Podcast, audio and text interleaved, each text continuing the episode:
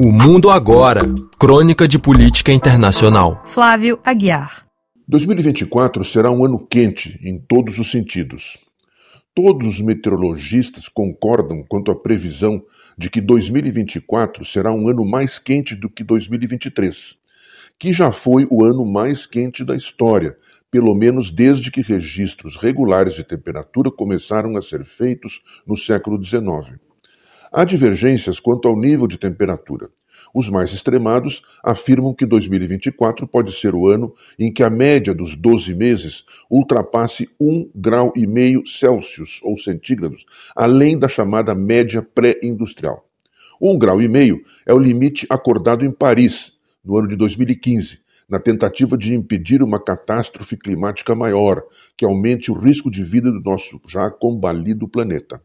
De todo modo, se aquela previsão se confirmar, 2024 será, como 2023, um ano marcado por excessos de inundações, ciclones, avalanches de neve e deslizamentos de terra em toda parte.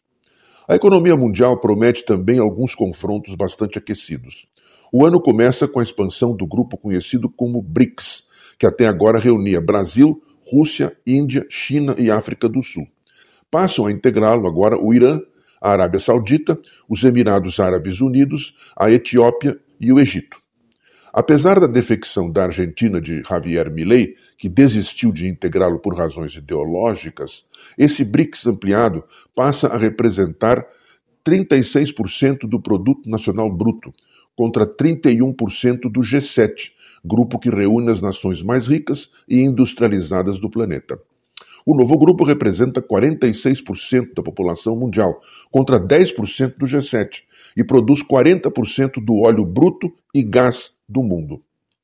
São países muito diferentes entre si, mas que desejam implementar um banco alternativo ao Fundo Monetário Internacional e ao Banco Mundial, além de desejarem instituir novas moedas de negociação internacional para além do dólar norte-americano.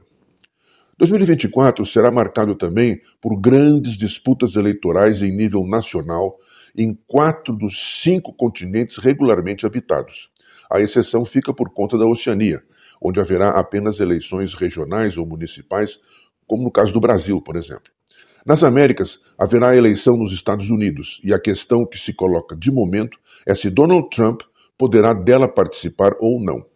Também haverá eleição no México, onde pela primeira vez duas mulheres disputarão a presidência: Cláudia Sheinbaum, pela situação de esquerda, e Xochitl Galvez, pela oposição de direita. Haverá ainda eleições gerais no Uruguai e na Venezuela. Na África, haverá eleições gerais ou presidenciais na Argélia, Moçambique, Tunísia e África do Sul. Na Ásia, será a vez da Indonésia, Irã, Paquistão, Taiwan e Índia, onde o partido do primeiro-ministro Narendra Modi enfrentará uma frente unificada dos 26 partidos de oposição.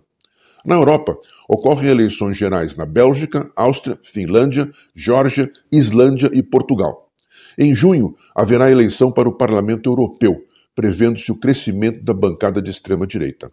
Na Rússia, país que ocupa dois continentes, haverá eleição presidencial em março, com Vladimir Putin tentando seu quinto mandato.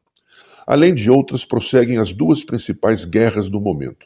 Na Europa, a da Ucrânia versus Rússia, com dúvidas sobre se prevalecerá no mesmo nível o apoio financeiro e bélico dos países da OTAN ao governo de Kiev. No Oriente Médio, a guerra entre Israel e o grupo Hamas, que já provocou mais de mil mortos civis israelenses e duas dezenas de milhares de mortos civis em Gaza, ou também na Cisjordânia, sobretudo de mulheres e crianças, onde a situação humanitária é terrível. E o novo ano começou mal para Benjamin Netanyahu, de Tel Aviv, seu governo de extrema-direita, com a Suprema Corte de Israel declarando inconstitucional sua projetada reforma do sistema judiciário, que retiraria poderes deste em favor dos poderes executivo e legislativo. Não há ainda um horizonte de paz ou pelo menos de cessar fogo estável para ambas as guerras. Para sairmos do âmbito catastrófico, registremos que Paris sediará dois eventos de importância mundial, um no campo esportivo e outro no artístico. Em julho e agosto, a capital francesa será a sede dos Jogos Olímpicos de Verão. E no correr do ano, o Musée d'Orsay oferecerá uma exposição comemorativa dos 150 anos do lançamento da arte impressionista, num evento que reuniu pintores rejeitados pelo salão oficial de então, com nomes como Renoir, Monet, Cézanne, Degas, Sisley, Pissarro, Guillaumin e Morisot. A exposição de 1874 aconteceu no salão do fotógrafo Nadar. Começamos esta resenha de previsões para este ano falando do meio ambiente.